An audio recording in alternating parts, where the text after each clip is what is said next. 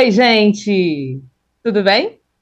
Eu sou Marcele Carvalho e está começando mais um Splash VTV ao vivo. Curte nosso programa? Gosta de assistir a gente? Então, se inscreva no canal, deixe o seu like aqui para essa live e coloque os comentários, tá? Ali no chat do YouTube, se você estiver assistindo pelo YouTube, enfim. A gente quer saber o que, que vocês estão achando a respeito desses temas, dos temas que a gente vai abordar hoje. Bom, graças a Deus eu não estou sozinha. Eu estou com as minhas queridíssimas Cristina Padiglione e Larissa Martins. Oi, meninas! Olá! Oi. Tudo bem? Tudo certo, e você, Marcelo? Tudo bem, minhas queridas. Então, olha, a gente hoje tem muita coisa para conversar, tem muita coisa para resenhar aqui. É, quero começar falando sobre, é, sobre os temas aqui, né, abordando a respeito dessa volta, da, da, volta dos que não foram, vamos dizer assim, né? A gente tem aqui Camila Queiroz voltando para a Globo, né? Depois de uma confusão aí de final de Verdades Secretas 2, que não participou. É, a gente vai tocar é, melhor nesse assunto. É, a volta também de Rogério Gomes, o Papinha, diretor artístico da, de, de Pantanal, né? Que pegou todo mundo de surpresa na época, quando ele deixou a, a novela um pouco antes dela, dela estrear. A gente vai falar também sobre o jogo da discórdia do BBB, é, machismo no BBB, será que aconteceu isso, né, nessa madrugada? Enfim, a gente vai querer saber sua opinião também. E nosso giro de notícias, que faz um tempinho que a gente não fala, e um melhor e pior da semana especial. É, a gente vai falar a respeito de Glória Maria. Bom, gente, tudo isso agora nessa terça-feira aqui com as minhas queridas Cristina Padiglione, Larissa Martins.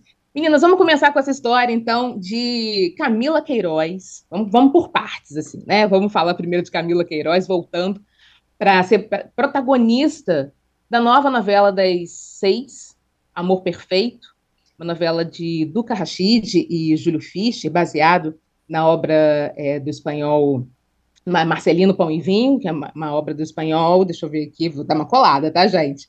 José Maria Sanches Silva, virou filme em 1955, é, baseado nessa, nessa história. Mas, assim, o que eu acho interessante é que a Camila volta depois dessa celeuma toda que aconteceu é, no final de Verdades Secretas 2, né, que todo mundo foi pego de surpresa quando chegou um comunicado que ela não faria parte, né, não, não estaria mais no, nas cenas finais da, das Verdades Secretas. Enfim, foi uma confusão tremenda. A gente já via algum sinal, de repente, de uma, de, de uma reconciliação quando ela apareceu é, em outubro do ano passado no Altas Horas, ali, mas agora ela volta em grande estilo, né? ela volta como protagonista na novela das seis. Queria que, é, é, de repente, será que isso é falta de, de, de atores, de atrizes, na verdade, de atrizes? Eu acho que não, porque né, a gente está vendo talentos aí que poderiam ser é, muito bem aproveitados, mas, enfim, é, já havia esse aceno né, de, de, de, uma volta da, da Camila. O que você acha da Camila voltar e voltar protagonizando uma novela das seis? Acho que ela está podendo, né? É só é muito claro isso. Eles têm lá um, eles têm lá um trabalho muito forte de pesquisas e eles sabem quem é que dá resultado, quem é que quem é importante para determinado horário, é, por quem vale a pena você é, ter um correr riscos ou engolir um sapo, né? E me parece que esse é o caso. Assim, Camila faz valer a pena engolir um sapinho.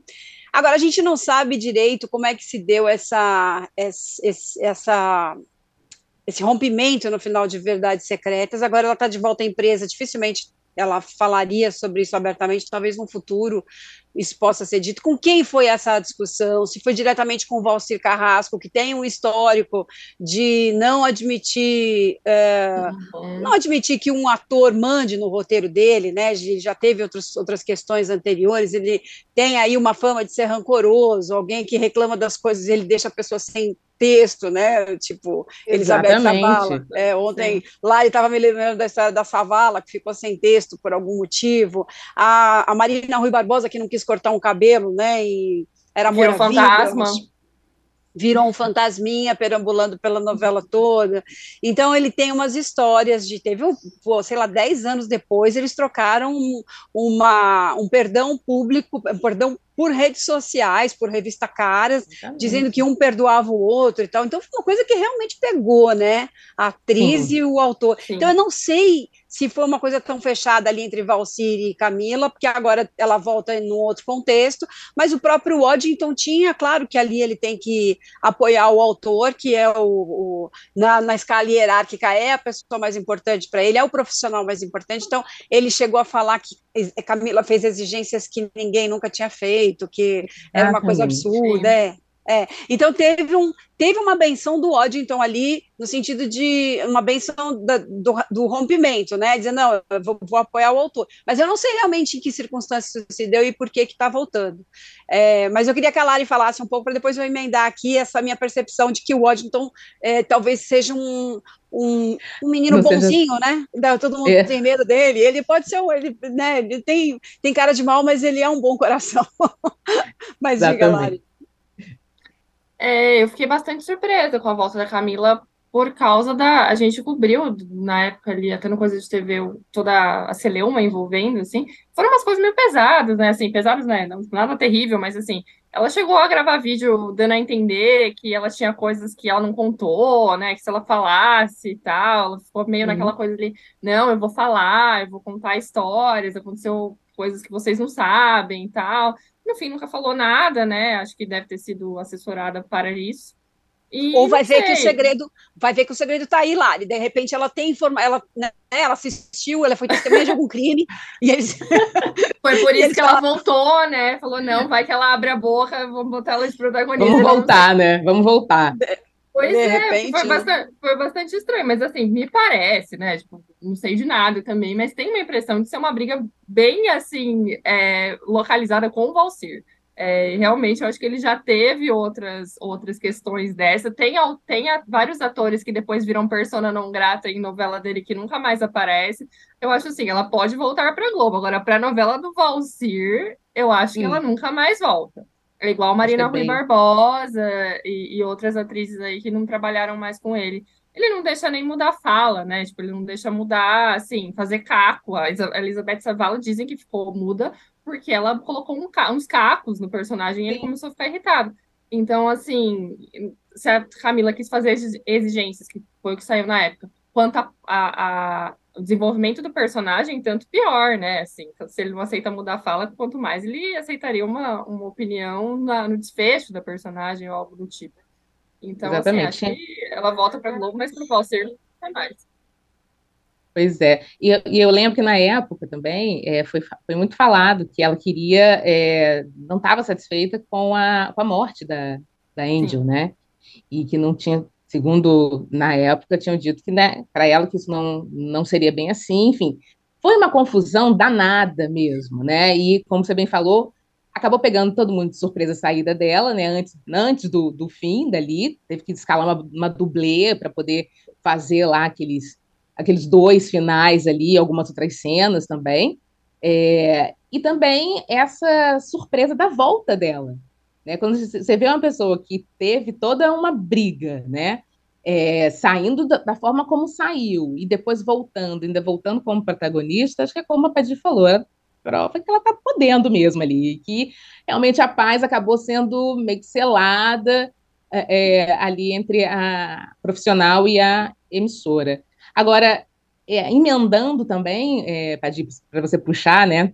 Estava falando, a gente estava comentando a respeito do, do Papinha, que é o Rogério Gomes, né? Ele estava todo, né, completamente envolvido ali nessa história do, do remake de Pantanal.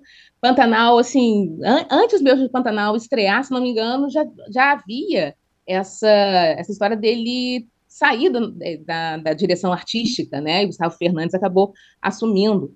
Mas também todo mundo ficou surpreso com isso. Eu falei, meu Deus, um sucesso desse, né? Tinha cara de sucesso, né?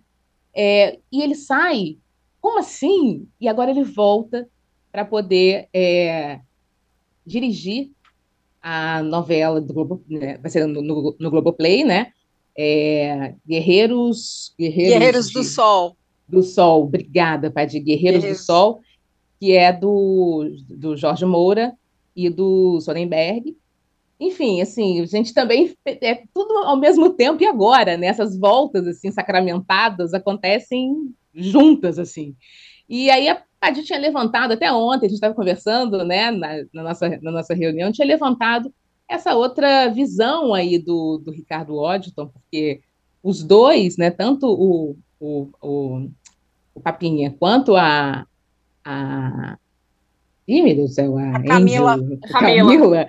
É, na verdade, assim, né, ele que acaba dando o acaba dando um aval ali, né, de que vem, pode ou não pode, enfim, essas brigas internas assim meio meio é, surpreendentes, assim, surpreendentes. E Papinha, né, Padir, Larissa, Papinha trabalhou muito muito diretamente com com o Rod, então eu lembro em Mulheres Apaixonadas, né, aquelas cenas todas da, da Vanessa Gerbelli correndo ali pela, pelo Leblon, a Fernanda, né, sendo, sendo morta em bala perdida tal, foram dirigidas pelo, pelo Papinha, e o Ricardo Odton era é, diretor-geral, se não me engano, dessa, dessa, dessa, novela.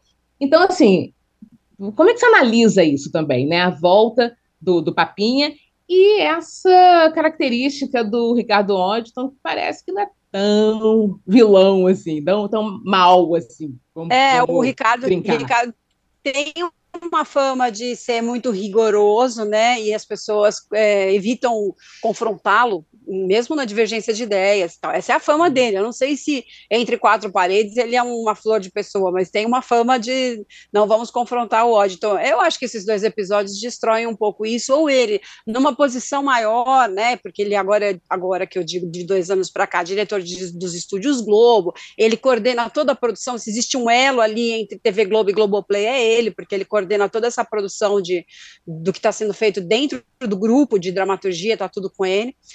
Então, talvez essa posição muito alta eu coloque também numa condição de negociar melhor algumas coisas, né? Não dá para fazer um, não dá para trabalhar numa base passional como é, por exemplo, o Valcir, né? Claramente. Uhum. É, aí, assim, de repente, o que é justo é justo, o que pode ser revisto vai ser revisto. Eu achei legal, achei bom, e porque o Papinha faz um trabalho muito bom de direção, porque eles perderam muitos diretores experientes. Né? E eles têm muita coisa para fazer, não se criam diretores experientes de um dia para o outro, conhecendo toda aquela indústria que é o Grupo Globo ali.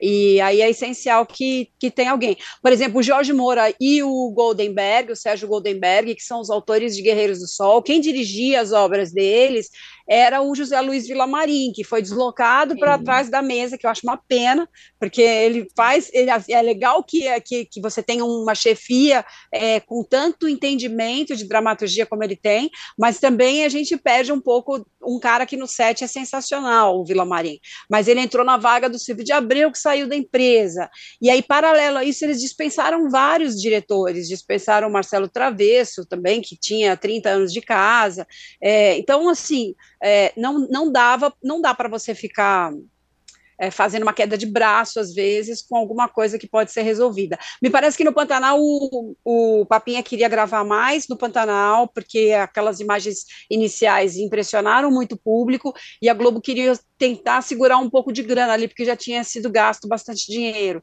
É, e aí teve essa discussão, não, se não for assim eu não faço e tal, e aí ele acabou saindo, é, mas enfim, a novela até o fim foi bem conduzida ali, eles conseguiram, se alguma coisa foi economizada dali para frente, eu não reparei, porque ela foi bem conduzida até o fim. E é isso, acho que aí o negócio é, é, é tudo pela indústria, né? No, no, bom sentido, aí tudo pela obra. Se você tem uma obra que precisa de um cara que tem um entendimento sobre set como ele tem, é, o ideal é colocar isso na mão, né? Chama o cara de volta e fala, faz aqui pra gente esse negócio. Mas eles estão trabalhando agora com obra certa, então eu acho que também por parte dos contratados, vai haver também um entendimento melhor de não ter que é, fazer queda de braço, derrubar uma mesa, né? Tudo vai Sem ser dúvida. mais negociado caso uhum. a caso. Se o cara, se a Camila se mostrar ali até o final da novela um problema, no que eu não acredito, porque ela já tinha um histórico anterior, é, eles, eles vão dizer, bom, não vamos mais trabalhar com ela. Mas assim, se ela tem um histórico que pesa mais a favor do que contra, por que não, né? E se ela tem um potencial de atrair público, se ela cabe no papel, traz a menina de volta. É isso isso. Exatamente. Agora, Lari, Você acha que isso acaba também abrindo é, não, é, não é precedente que parece que é uma coisa ruim, mas assim, para a volta também de outros outros diretores também, né? Porque como, a, como bem a Padir é, pontuou, é, dispensaram muita gente boa nessa lida, né? Que sabia o que estava fazendo é, há muito tempo. É lógico que a gente pensa também que é legal dar oportunidade para outros diretores, né? No caso, no, nesse nesse métier, outros diretores novos também estão fazendo um trabalho incrível em outras, em outras produções. Mas aqui, é, quando fala de, né, de, direção artística, né, a coisa que pesa um pouco mais, que, que para conduzir, né, para dar aquele primeiro, né, o primeiro é, passo, start, assim, é, muita gente boa foi embora, né, muita gente boa, não, não, a emissora não renovou, ou então quis realmente é, fazer outras coisas. É, isso acaba também, a volta do Papinha também acaba abrindo, né, essa, essa oportunidade de, poxa, a gente pode trazer outras pessoas também gabaritadas para, é, é, é, de repente, trabalhos bem específicos que a gente quer que tenha esse olhar, essa, essa mão. Acredita que possa? Não, eu acho que sim, até porque eu acho que novela é um produto muito específico, sabe? É, tem uma linguagem muito específica. E eu acho que, às vezes, o que tem acontecido, você vê, por exemplo, Travessia, claro que a trama estraga também, mas você tem um, um descompasso de direção ali, bastante complicado para além da trama ser não, não, ajuda, né? A trama não então, ajuda. Então, assim, eu acho que para alguma, em alguns tipos de história, é preciso de uma direção específica, de uma direção artística ali que saiba, que entenda exatamente o que, o tom que o autor quer passar, ou né, a linguagem e tal. É, às vezes a gente vê uma, uma dissonância entre texto e direção que pode, pode atrapalhar a obra, né? Então, acho que sim, que, é, que, seria interessante. De repente, né, você vê que tem, sei lá, uma não, não sei se a Glória Pérez vai voltar a fazer novela, mas assim, é, ah, não, a gente vê o texto da Glória, vamos trazer alguém que, que entenda de fato, né? Eu já tenho trabalhado com ela muitas vezes, enfim.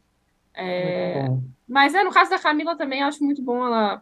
Acho que tem uma, uma coisa. Até de, de, de é, espaço nas redes sociais, né? A Camila tem um fandom imenso. Tipo, eu lembro quando a gente falava dela aí quando ela foi é, demitida, era muita, muita gente querer, falando dela e defendendo ela. E claro que isso conta para Globo, né? Claro. Também. Então, eu acho que essas coisas é isso, né? Vai botando na balança. Se a gente conseguir um produto bom, ou se a gente conseguir bastante retorno, para que, por que não não trazer, né? Se a gente acordar bem.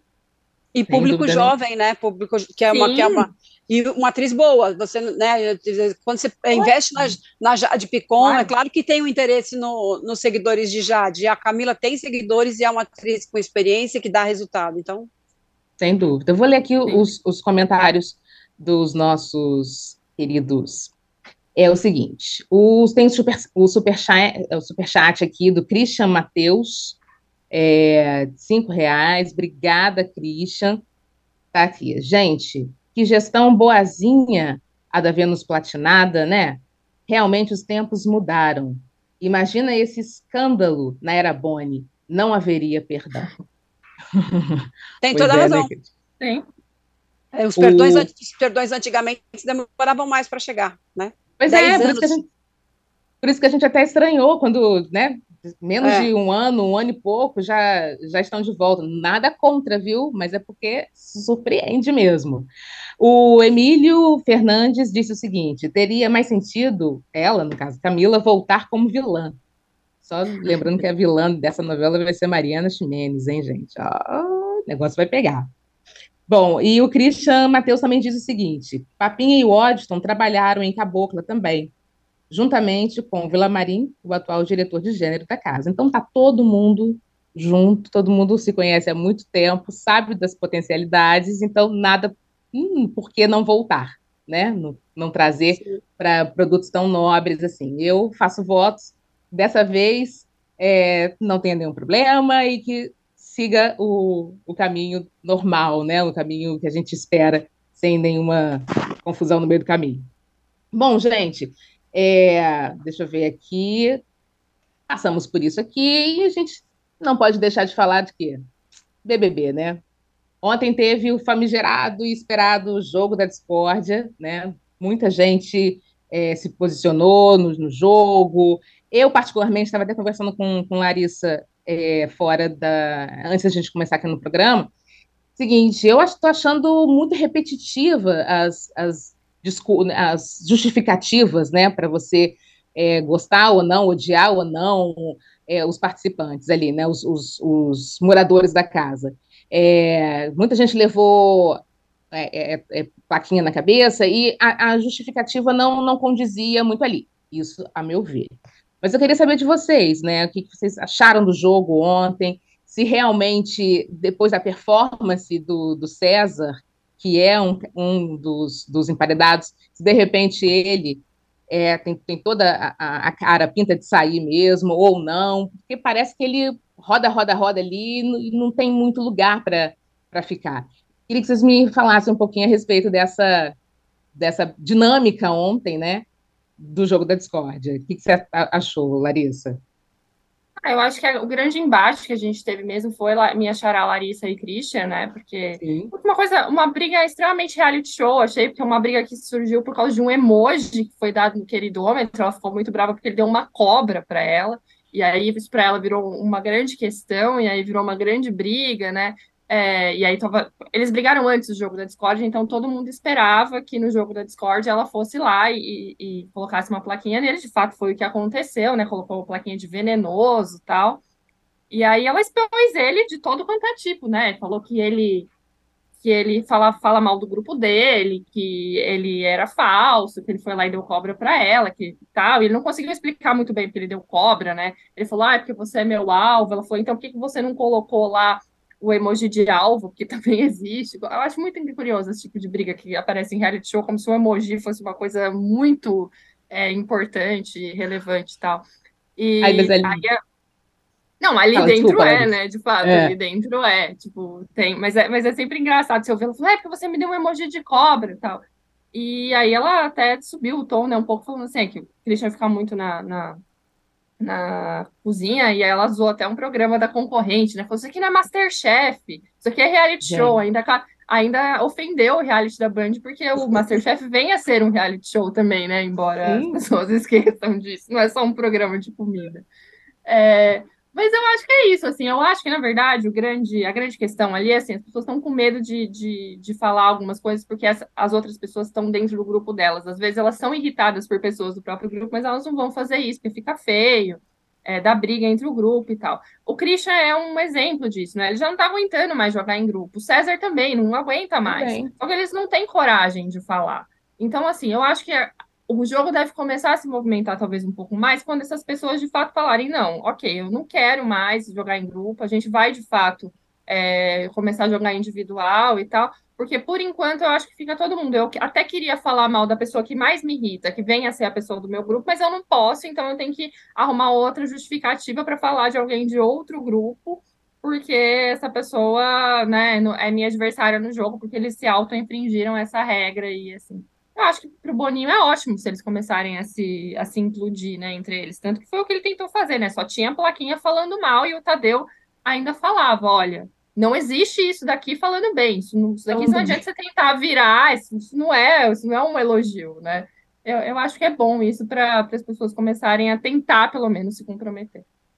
É, e também, Tadi, eles, como a Larissa falou, eles estão nessa de, ai, ah, quero jogar sozinho, porque tem muita coisa que eu vou pelo meu grupo, porque, enfim, a gente estabeleceu isso, né? Mas, assim, na verdade, eles podem jogar sozinhos, né? Não, não, não tem nenhuma regra ali oficial que diz, olha, agora que vocês estão é, sem as algemas, vocês não são mais, né? Vocês não são mais uma dupla, e vocês, vocês, né, vocês têm que continuar a jogar é, é, em grupo ou em dupla, enfim. E eles ficam nessa, porque, como bem uma das participantes falou, é muito confortável, né? A Sara, eu acho que disse isso, que é muito confortável você ter essa, essa justificativa na mão. É, você acha que a partir de agora, de repente, começa é, é, oficial, oficialmente a cada um jogar por si, cada um jogar sozinho? É, eu acho que se ficar todo mundo jogando sozinho, vira uma grande chatice, mas a gente pode lembrar que o Arthur Aguiar fazia um jogo muito solitário, né? Ele fazia ali, ele traçava todas as estratégias dele, muito a partir do ponto de vista dele, com solidariedade zero, tudo era pensado de acordo com o que ia trazer vantagem para ele, não tem nenhum erro nisso. É, quer dizer, não é o meu modo de viver, mas assim, uhum. é uma opção dele, né? E dentro desse, desse perfil do Arthur, por exemplo, dá para você fazer um pouco isso. O problema é quando todos os jogadores fizerem isso, não tem elo, e daí não tem diver, né, as divergências ficam muito no mundinho de cada um. Mas eu acho divertido isso que Lari falou sobre os emojis, porque é isso, né? Quando você tranca as pessoas dentro de uma casa e elas não têm acesso a nenhum repertório, a nenhuma opção de trocar conversa, a nenhum nada, e essas pessoas muito essas pessoas são nativas de internet, de WhatsApp, quase, né?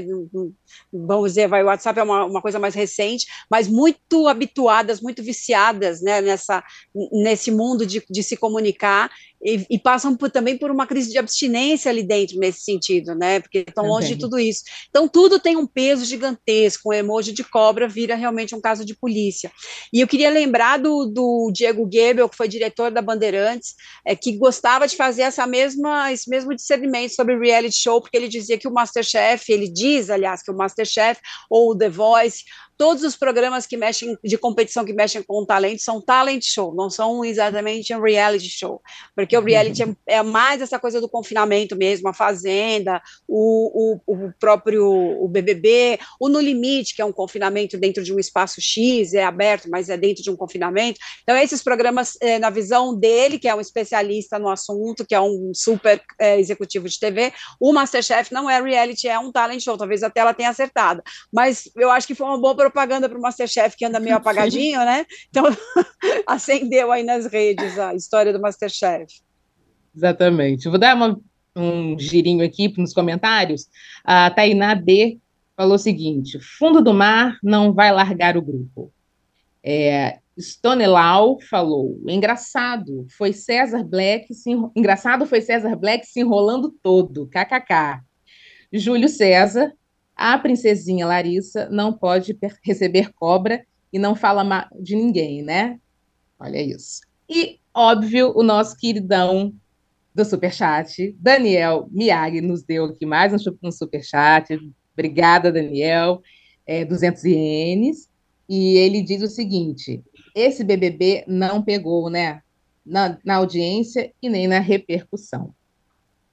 Ainda né? Era, era um, um, medo, assim, é, bem entre aspas, né, Daniel? Mas, assim, um medo da, de que começasse o reality show, começasse o BBB, e naqueles moldes do BBB passado, em termos de, de audiência mesmo, assim, né? Em termos, não de, de audiência, mas em termos de, de comentários de repercussão, né? É, a gente brincou ano passado, né? Brincou falando sério, que não era o ano dos realities, né?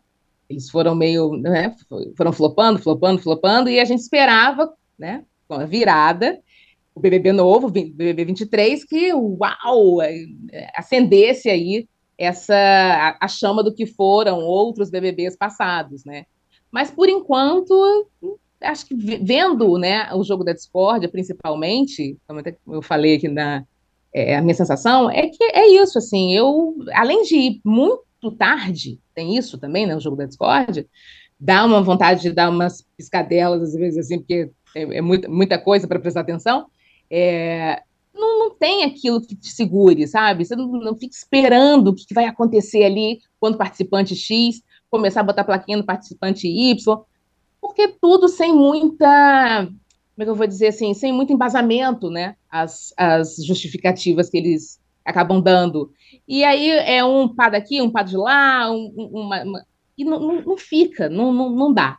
Então, assim, espero realmente que nos próximos dias, né, a coisa comece, comece realmente a ficar bastante animada, porque a gente torce para que os, os programas, né, não, não caiam nesse, nesse marasmo, não fiquem, não fiquem chatos como alguns participantes lá de dentro, né?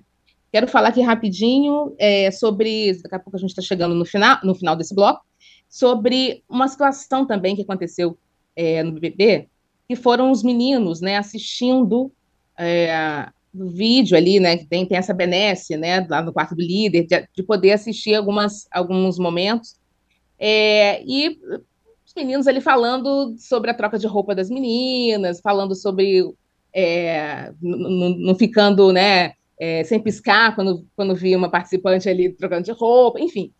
Vocês acham que isso foi um pouco pesado? Foi, foi estranho? É, acha que isso faz parte do, do jogo mesmo? Que, isso pode se considerar realmente um, um, machismo mesmo, assim, de você ficar ali é, babando, vamos dizer assim, sobre a, a participante trocando de roupa, fazendo comentários a respeito dela. Como é que vocês viram essa situação que foi mostrada ontem ali? Eu acho que não é reflexo necessariamente, sei lá, é um reflexo da sociedade, né? São homens juntos dentro de um quarto conversando sobre mulheres, e obviamente eles foram machistas, sim.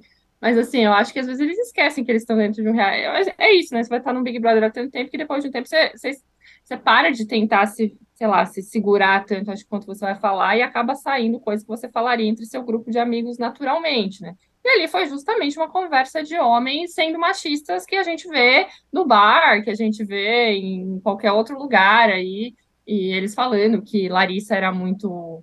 É, estavam, na verdade, fazendo quase que um ranking, né? Tipo, é, aquela quem que é mais bonita, não sei o quê.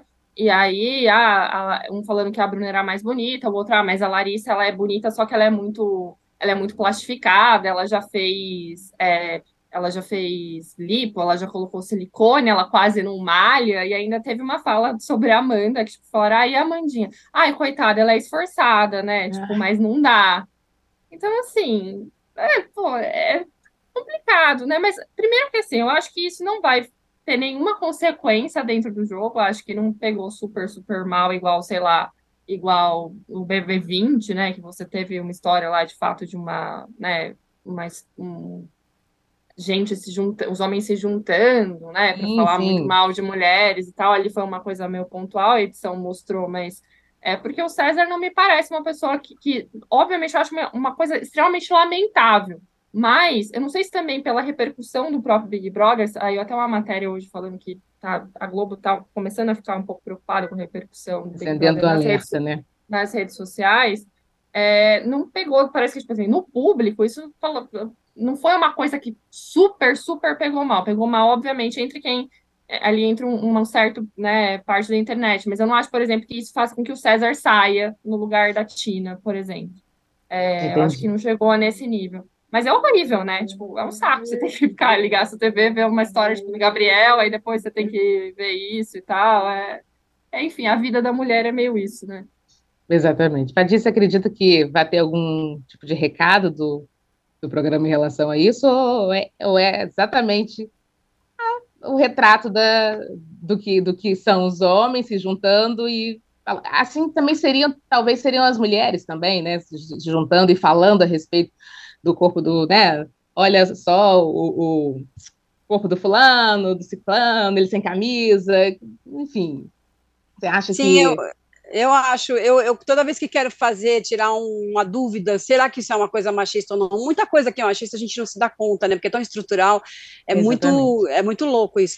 Mas é toda vez que eu tenho essa dúvida, eu falo assim: e se fosse o contrário? Eu acho que se fosse o contrário, ia ter um grupo de meninas falando. Se as meninas estivessem ali comentando, não digo esses rapazes que nem são tudo isso, mas assim, se elas estivessem comentando o elenco dos peões de Pantanal, que a gente falou aqui várias vezes, sem caminho, que era um assunto recorrente na internet, as meninas falavam muito do do Levi, do Gabriel Satter, de, do, do, do Loreto, né? Falam uhum. muito do Loreto. O Loreto é uma figura que a Globo explora sexualmente para o olhar feminino, né? E a gente está aí para isso também, para poder dizer que é bacana, que é bonito, que fulano.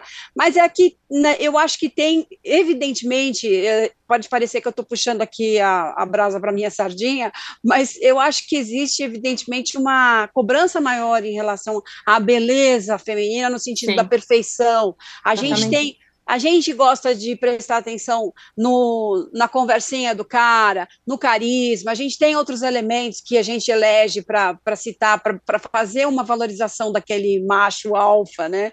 Mas, mas os homens não, os homens ficam lá, ah, fulano é gordinho, ou fulana não tem isso, ou fulana não malha, pelo amor de Deus, isso é, mas isso, é, isso para mim, é, denuncia mais pequenez do que machismo, sabe assim, um pouco de mediocridade, porque eu acho que seria legal eles poderem enxergar alguma coisa além dessa exigência perfeccionista física que se exige tanto da mulher. Agora, fatalmente, mulheres num, num quarto falando de, de meninos bonitos iam também citar os peitorais, os bíceps, não sei o quê, mas eu acho que tem também essa história de dizer, ah, fulano é, é uma planta, né, um cara inexpressivo. Uhum. Eu acho que a gente presta, presta atenção em coisas que eles não prestam atenção, isso vai muito além do machismo, é uma questão mesmo, mas está embutido, né? É uma questão de crescimento na valorização de ser humano um do outro e tal, do que você gosta em alguém, assim, meio complexo. Exatamente. Exatamente. A gente está chegando é, ao, nosso, ao nosso intervalo, mas antes disso, eu quero falar a respeito da enquete do UOL, que está mostrando quem, quem sai, né? A gente tem César Black, Gabriel Santana e Tina se enfrentando no paredão é, de hoje. A enquete do UOL mostra que Tina deve sair do reality com 63%, o César Black com 22,59% e Gabriel ficou com 14,41%. Isso é enquete aqui, sem compromisso, né? é, do, do UOL, só para a gente sentir a temperatura mesmo de como os internautas estão nessa, nesse paredão. E quem vocês acham que merece sair? Eu, particularmente, acho que merece sair. Acho que é o César que merece sair, sabia? Porque eu acho que ele patina muito ali, ele não, não tem uma, uma retórica muito boa, ele não tem um. um, um né, não, não, não, sabe se expressar direito ali na hora que ele tem que ir pro, principalmente para o jogo da discórdia, mas, enfim, tô, tô querendo saber a opinião das minhas queridas. Quem que vocês acham, né? E na opinião de vocês que deveria sair. Eu queria que o Gabriel saísse, mas não vai ser ele que vai sair, ele tá em último na, na enquete. Acho ele muito chato, acho que ele é muito aquela história de tipo, ah, eu vim aqui para fazer conexões, uma coisa meio Thiago Bravanel, assim, que me irrita profundamente, eu acho um papo chato dele. E não entendo esse ódio das pessoas com a Tina, todo mundo falando que ela é grossa. Eu acho que ela simplesmente. E, e, a Aline, inclusive, escreveu um texto, falou sobre isso, né, a Aline aqui do Splash, falando que se ela fosse uma mulher branca, talvez ela não fosse lida desse jeito, de tão grosseira tal. Não acho ela grosseira, eu só acho que ela simplesmente fala o que ela tá pensando e ela não faz uhum. questão de ser muito simpática com gente que não é simpático com ela, ou que não faz parte da roda de amigos dela o que é natural, tem gente que é assim na vida. Agora parece que no Big Brother as pessoas fazem questão de que você faça uma política de boa vizinhança com todo mundo. E ela não fez, é. né? E aí ela se lascou, porque vai sair mesmo, mas assim, acho uma pena, porque eu acho que ela, pelo menos, é uma pessoa que, que é muito vocal quanto ao que pensa e fala, então isso causa um certo desconforto no jogo e ela consegue movimentar o jogo minimamente. Agora, os outros dois, nem isso, assim, pô. Gabriel, coitado, ele foi se justificar porque ele votou na menina lá, falando que, ai, eu não queria muito bem fazer isso e tal, sabe? Uma gente é. que não se compromete. Já tem muita gente que não se compromete nessa casa, não precisa ficar mais dois, mas é o que vai acontecer. Exatamente. Eu queria ouvir... Vou, vou de Gabriel também. Não, Gabriel também. Tudo que. Eh, concordo com tudo que o Hilário falou e achei também um, um chatinho, muito chato. Hein? Então tá bom, minhas lindas. A gente está indo para o intervalo. É, se você está gostando dessa live, deixa aí o seu joinha, se inscreva aqui no canal e seus comentários também, eles são sempre muito bem-vindos. Bora mudar de, de canal?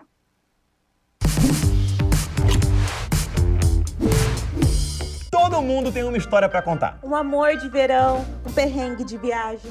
Ah, eu mesmo tenho aquela história da, da minha hemorroida invertida. Ah, de não, novo? Não, ah, pelo amor é de Deus. Sério, eu juro pra vocês. Vai o cara pegou a alicate e fez... Eita, foi força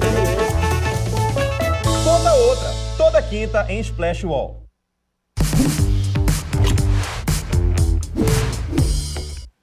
Voltamos, voltamos, voltamos! Bom, a gente vai agora fazer o nosso, nosso giro de notícias, mas antes, acho que a gente tem um super chat, um super chat, Fernando? Por aí? Temos um super chat, exatamente, do João Paulo Souza. Obrigada, João. Cinco reais. Perguntando o seguinte: vocês acham que faria sentido ter uma novela leve, como vai na fé, no horário das 21? Acredita, Padinho? Não, não acredito. A, novela é muito feita com base nesse target da sete e meia. Assim, eles têm uma, eles tinham uma pena de dizer assim, ah, de repente tem uma novela muito boa sete com gente que não chega em casa sete, sete e meia, né? Então botaram uhum. a novela na madrugada porque acharam que tinha muita gente na madrugada com o target da novela das sete. Mas ela dá ali os seus quatro pontinhos, né? Ela não vai muito bem, não é uma explosão de audiência, também de madrugada tem pouquíssimas pessoas acordadas, ainda bem, mas é, era meio que para combater a audiência do SBT nesse horário, porque a, a Record vai super mal, a Band está lá naquele um ponto de sempre, quando não está menos que isso. Então era mais para dar uma enfrentada no SBT e é um custo zero para eles, né? Passar na madrugada. Mas passar às nove, acho que não. Acho que não funciona. Eles, às nove as pessoas têm uma carga dramática um pouquinho maior. E, por exemplo, a novela das sete tem mais hoje mais, muito mais questões sociais do que a novela das nove, porque tem uma gente também que vê a novela das nove como um momento de descansar, de esquecer do uhum. mundo, de, de sair fora de órbita. Tem gente que adora a novela ruim das nove e a novela ruim mexicana, que é para ficar mesmo dando risada na frente da TV, é um deboche, né? Eu, eu que gosto de novela mesmo levada a sério, gosto de um bom drama. Mas a novela das sete hoje tem mais questões sociais abordadas do que a das nove. Exatamente. Bom, a gente vai para o giro de notícias, então. É, vamos ver o que, que as emissoras, os streams, enfim, estão fazendo, estão botando aí para jogo. É, Lari, você traz para gente o quê? Uma nova temporada de As Five no Globoplay? É isso? As meninas estão de volta? É isso, para quem é fã, né, da, da temporada de Malhação. Na verdade, As Five é um spin-off da temporada de Malhação Viva a Diferença, que fez muito sucesso. E aí teve a primeira temporada da série no Globoplay, que também fez bastante sucesso entre um público ali de 20, 20 e poucos anos, principalmente, que já era muito fã das meninas, e eu acho que acho interessante essa questão, porque eu acho que teve um público que de fato foi crescendo com elas, né? Então, ah, achei a Malhação, agora os dramas são outros, são dramas um pouco mais adultos, então entraram ali. Vai ter uma. As, as novidades aqui dizem que vai ter uma, algumas histórias mais delicadas e tudo mais. É, Ellen volta de seu, de seu é, mestrado ali no fora do Brasil, né? Vem para volta para São Paulo.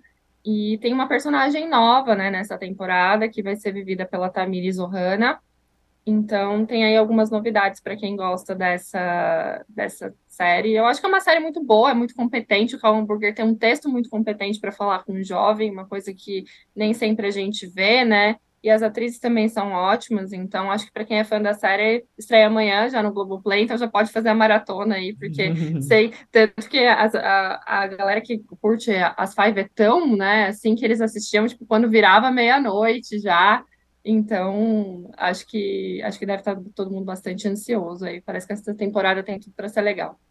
Fica aí a dica. Padir traz uma novidade, Padir, com o nosso querido Manuel Soares. Manuel Soares finalmente terá um programa para chamar de seu. Quer dizer, não, não é só dele, né? Mas ele, é ele finalmente vai ser titular de um programa, porque uma das justificativas da Globo, quando a gente encontra aí muitos espectadores insatisfeitos com a parceria entre Manuel e Patrícia Poeta no encontro, em que ela aparece sempre em primeiro plano. A Globo já argumentou que todo programa tem um titular e ela é a titular do encontro, embora eles tivessem anunciado e alimentado essa expectativa de ser um par. É um par, mas ela realmente é, é a, a titular. Eu acho que o problema ali é outro, é falta de química mesmo entre eles, e talvez ela uhum. também não ajude. É, então, assim, ela pode ser titular, mas pode haver um entrosamento melhor ali entre eles que não funciona. Mas tudo isso, toda essa volta para dizer que Manuel Soares vai ancorar o papo de segunda, que era uma função do Fábio Pochá, que já foi uma função também do Marcelo Taz lá atrás. O, o, o Pochá, com o time novo, acho que assumiu ali em 2017 ou 2018, e essa, no final do ano achou que já tinha dado, já tinha cumprido a sua missão e vai fazer outras coisas.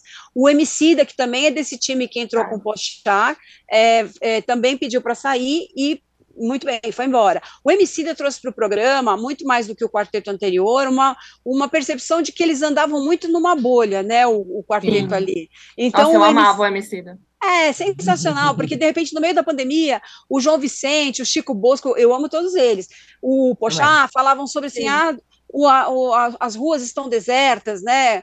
Do caminho que eu faço da minha casa até a Zona Sul, não sei das quantas, no Rio, é, o caminho deserto. E aí o MC dizia: Bom, aqui no Jaçanã não acontece nada disso. Então era um cara trazendo é. uma real, sabe, para o programa, uma realidade que eles não enxergavam, não viam, que era muito dentro da, muito fora da bolha deles.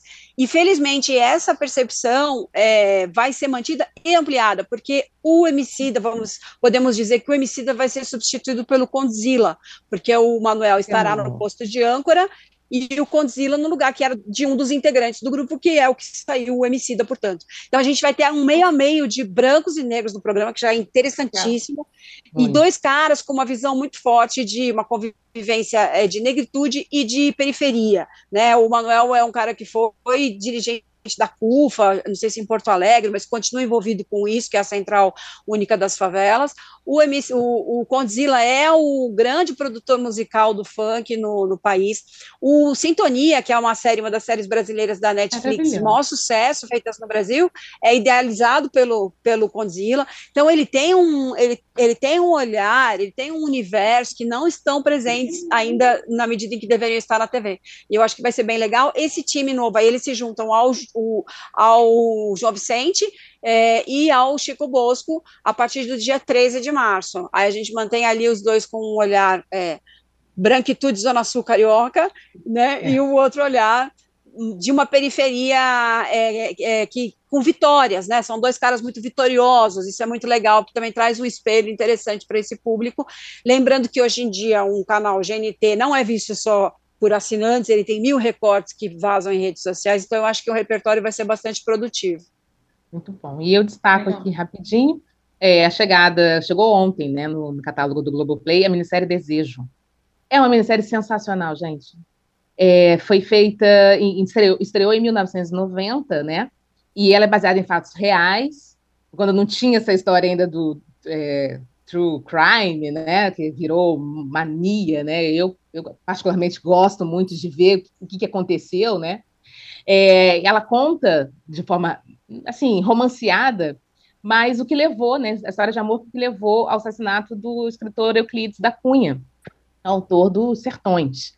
A minissérie, como eu falei, né, estreou em 90 e traz nos papéis principais o saudoso Tarcísio Meira como o Euclides da Cunha, a Vera Fischer como a Saninha, que é a mulher do Euclides, e ela tá super diferente nessa, nesse papel, ela tá com cabelo escuro, tá com, botou lente de contato, né, então tá com olho é, escuro também, e o Guilherme Fontes ainda, né, novinho ali, como o Dilermando, que é o amante da Saninha, e que acaba matando o Euclides, porque Euclides descobre, né, essa história de amor da, da, da mulher com esse esse rapaz e que ela vá à honra com sangue, e aí a tragédia já está anunciada.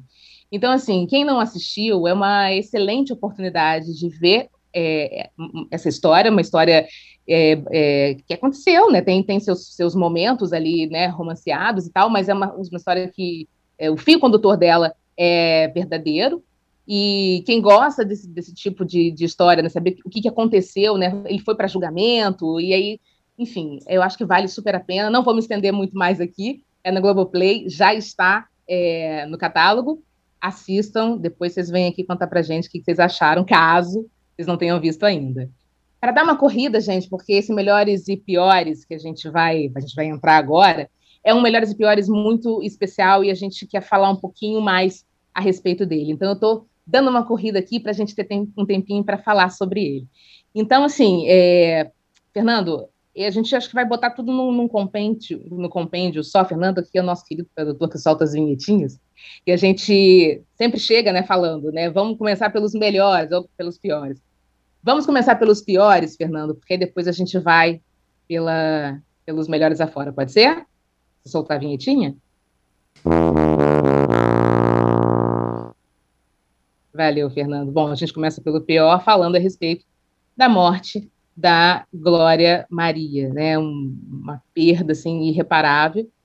E a gente já falou muito disso, né? Outros programas também já falaram muito disso a respeito do que ela foi, a importância dela. É, acredito que a gente fez aqui uma uma reunião de que esse daí realmente foi o pior da semana. A Di, Larissa, quiserem também falar um pouco a respeito. Começamos pelos piores para a gente falar dos melhores, que também tem a ver com ela né? Então, o pior realmente é a morte dela, que vai deixar aí uma, um rombo enorme para toda uma gerações e gerações. Sim, com certeza. Eu acho que não. Duas coisas, né? Fui pegar muito de surpresa. Acho que muita gente vai pegar muito de surpresa com. Embora soubesse mais ou menos que ela estava doente, não foi uma coisa que foi mega divulgada, né? Foi meio ali Então, acordei e vi a morte da Glória Maria, foi um negócio meio. E outra porque você não. É o que a gente estava até conversando na reunião, isso a gente não consegue pensar em alguém que pudesse ocupar o lugar da Glória Maria, né? Eu cresci vendo a Glória Maria e pensando que era possível uma mulher sozinha fazer mil coisas, né? Ela era muito essa ideia de pessoa corajosa, que viajava e que depois também, na vida pessoal, adotou as filhas sozinha e, e tudo mais, e fez muita coisa. Tinha, ela tinha muito essa ideia da, da mulher livre, que para mim sempre foi muito importante de ver na TV e que podia transitar em muitos espaços, né? Apresentando, viajando, fazendo programas de viagem, contando sobre a própria vida e não sei o quê. Então, assim, você não consegue pensar numa jornalista que consiga se colocar no lugar dela assim tão rapidamente, né? Não, não parece que não, não, há uma sucessão próxima para Glória Maria. Eu acho que, além disso, ainda tem isso, né? A gente perde uma e não, e não sabe quando vai ter um, algo parecido na TV, né? Exatamente. Pode chegar não, até é... Pode falar, Padir. Não, eu ia dizer também que, é, é, na verdade, ela, ela, é muito vanguardista, né? Então, eu acho que ela plantou uma. Não é que, ela, não é que as pessoas se miraram nela, as pessoas descobriram depois de muito tempo que ela estava muito certa. Eu acho que ela rompeu fronteiras, muita gente é, continuou fazendo o seu jornalismo entre aspas, frio, sem se envolver na matéria e tal, e ela seguiu naquela trilha, e hoje essa trilha dela é a que vale, porque ficou, principalmente em televisão, é atestado que as pessoas querem emoção, esse repórter precisa estar envolvido com esse entrevistado, não é possível o entrevistado estar contando uma tragédia e você continuar com a sua cara impávida, né, sem, é, então, assim, às vezes até chorar faz parte, não, né, não, você não deve evitar esse tipo de coisa, ou, claro que você não vai se debulhar na frente do entrevistado, mas assim, a Glória tinha um negócio que hoje é muito mais presente, porque se descobriu tardiamente que isso funcionava muito bem. Mas eu peguei um período em que a Glória era criticada por jornalistas muito sérios, que achavam uhum. que ela uhum. se envolvia com o entrevistado e que isso era proibido e tal. No entanto, ela, apesar de se colocar no lugar do espectador, não se envolvia no sentido de aparecer mais do que o entrevistado, jamais. E isso é uma arte, né? Isso é uma maneira muito orgânica de fazer comunicação, que era, para mim, era uma grande comunicadora, mas, sabe assim, repórter, grande comunicadora, por isso fazia bem alguma coisa atrás de uma bancada ou na rua, é, ou pulando no bang jump, mas é isso, para mim traz essa coisa, e a questão da negritude, que é impossível a gente não falar, vocês que a gente está misturando aqui já o melhores e piores, porque a gente está falando de todas as melhores qualidades dela, pela é. perda que é o pior que a gente teve. Mas é isso, assim, ela é realmente, não só para o jornalismo, ela é um, uma figura negra na televisão no momento em que a gente tinha meia dúzia de negros. E ela é uma negra na televisão com protagonismo, porque ela no uhum. jornalismo tinha as matérias mais legais, e quando eram matérias que não fossem tão legais, ela transformava aquilo numa história bacana, que as pessoas comentavam, então, você, no tempo é, pré-Twitter, as pessoas iam ao mercado e o assunto do dia podia ser a novela da véspera, ou a, a reportagem da Glória Maria, ou a Glória Maria que dançou com o Julio Iglesias, ou a Glória Maria que andou no, na Ferrari do Ronaldo Fenômeno. Então, tudo isso estava muito na figura dela, que era um trabalho feito com muito feeling, né? Ninguém disse para ela faça desse jeito. E, ao contrário, as pessoas até davam uma tesourada e ela seguia nessa trilha. Então, primeiro, não vai ter porque ela fez isso num tempo em que ninguém fazia, e hoje todo mundo tenta fazer de uma maneira que não é orgânica como ela. Para mim é um pouco Hebe Camargo mesmo, assim, sabe? Sim. Não vai existir outra, Sim. é isso. É, é, aquela figura insubstituível mesmo. Né? Mesmo. Né? Não, tem, uhum. não tem como. Bom, vamos para os melhores, então. Manda a vinhetinha. pois é, gente, a gente trocou a ordem porque, enfim, os melhores.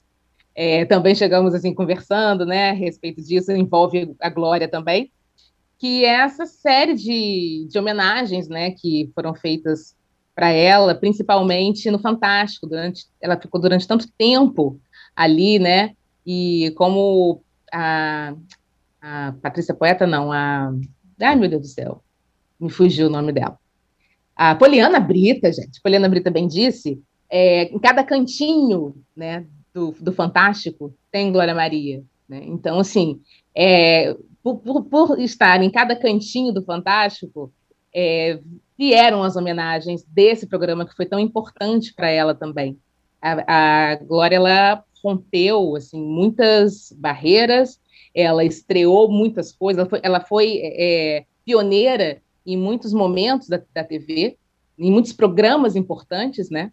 E nada melhor do que transformar isso numa grande homenagem a ponto de trazer um time, né? Uma das homenagens foi essa, né? Trazer um time de, de grandes jornalistas, enfim, para falar ali a respeito de Glória, passar a passagem dela ali pelo, pelo Fantástico, e eles também ali junto, como Bial, trouxeram o, o Zeca Camargo da Band. Olha, olha o peso que tem isso, né, Padilha? Então... Sim. Sim, é uma coisa bem excepcional você trazer alguém de outro canal para uma homenagem, né? É muito raro a Globo fazer isso. E eu gostei muito do texto do Bial no encerramento, muito mesmo, achei é, senti junto, assim, foi bem, foi bem forte, bem rico bem representativo, bem a cara dela. Gostei muito de eles contarem, porque aí tem um revival de uma entrevista dela que ela fala isso também, né? Que eles brigavam como um casal. É. E, e, ela, e ela fala que eles brigavam como um que eles brigavam e a briga acabava sempre depois do programa num bar ali perto. Que eles, Exatamente. Eles então, e ele contando que é, e ele fala no texto dele, né? Você sempre atrasada e tal. Então eu gostei disso, porque foi uma homenagem realmente à, à autenticidade, né? Foi correspondendo à autenticidade que ela tinha, ele foi autêntico na, ele foi franco nos sentimentos dele. Uh, e todas as homenagens do programa, a, a, menina que sonhou em ser repórter por causa da Glória, né, que foi, é. que foi recebeu dela uma surpresa lá em Ribeirão Preto anos atrás, que está estudando jornalismo, depois veio dessa menina maravilhoso. E as meninas, né, as filhas Sim. e tal. Então, foi um programa muito em tributo a ela, muito merecido. Eu acho que essa, essa discussão toda, se repórter é notícia ou não, é, e eu realmente acredito que ela conseguia se envolver sem ser a notícia, é, justificou que nesse momento ela fosse a notícia, e ah, quase sim. que única. A edição do JN também foi, no, né, no dia da morte, foi essa, é, quase que em cima, tinham três ou quatro assuntos de política só, o resto todo em cima dela, e aquele maior, né, vai entrar para o Guinness, o maior aplauso da televisão, pelo menos no Brasil, não sei se no resto do mundo, mas que foram ali, eu contei uns sete minutos de aplausos emendados nas redações de São Paulo, Rio de Janeiro, Pernambuco e, e de, de BH também entrou, né, entrou... É, Brasília também. Oi? Bra ah, Brasília, Brasília, também, Nova York e Londres, né? Teve Teve uma emenda de, de das, é das, dos escritórios todos do das redações todas no Brasil e fora. Então foi incrível mesmo. Muito, e muito merecido, né, Lari? Sim, não, belíssima homenagem, extremamente merecida. Também amei o texto do Bial, embora nem sempre ame os textos do Bial, esse eu amei muito, assim. Eu acho que ele conseguiu entrar numa coisa que é a amizade pura dos dois, né? Tipo, uma relação que eles tinham ali, ele conseguiu traduzir isso é, muito bem em texto. E sempre é muito bonito quando você vê alguém falando de uma pessoa muito próxima, né? Com verdade, assim. E as filhas dela também achei muito, muito fofas ali no, no, no, no, programa, porque acho que também foi uma coisa que todo mundo ficou pensando, né? Como estão essas meninas, já que ela era mãe delas adotiva única, né? E aí ver as duas ali, eu acho que teve também essa coisa delas falando do legado da mãe, eu acho que entendendo a imensidão, né, de que foi essa mulher, então, acho que foi muito merecido e muito bonito, né? Um, é muito bonita a homenagem né, dessa figura tão incrível que foi a Glória. Difícil não se emocionar a cada, a cada aparição de alguém falando sobre ela, né? Desse lado aventureiro, desse lado libertador, né? E ela, ela priorizava muito, gostava muito da liberdade dela, liberdade de fazer o que ela bem entendesse, na hora que ela bem entendesse, do jeito que ela bem entendesse. Isso né, tanto na vida pessoal quanto na, na, na profissão mesmo, né? É, vários colegas dizendo que ela nunca dizia não, que ela nunca chegava né, para trabalhar e, e, tinha um desafio e que ela, ah, não, mas isso daí eu não vou fazer, não, mas é para quando? É para amanhã? Para depois, né? enfim, a rivalidade é muito bem entre aspas ali do, do Zeca Camargo falando sobre quem viajava mais, mais. indiscutivelmente. Glória, você ganhou. Enfim, para quem né, é, tinha Glória como, como espelho, como eu também, é, foi muito, muito é, é emocionante ver todo, todo mundo rendendo elogios a essa mulher que não ficou só como exemplo de jornalista, né? Ela ficou como exemplo de mulher, de ser humano e de uma mulher preta que passou por tanta coisa e chegou aonde ela chegou.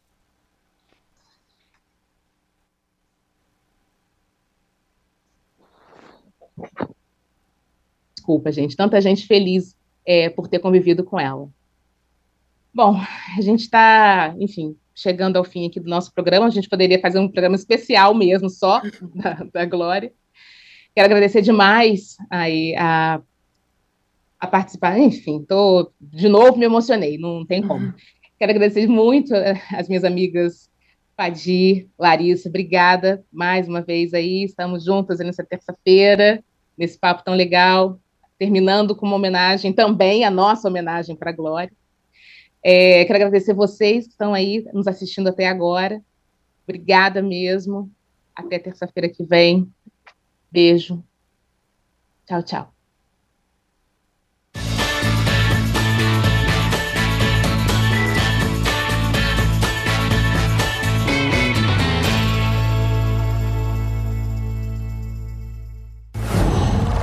Qual?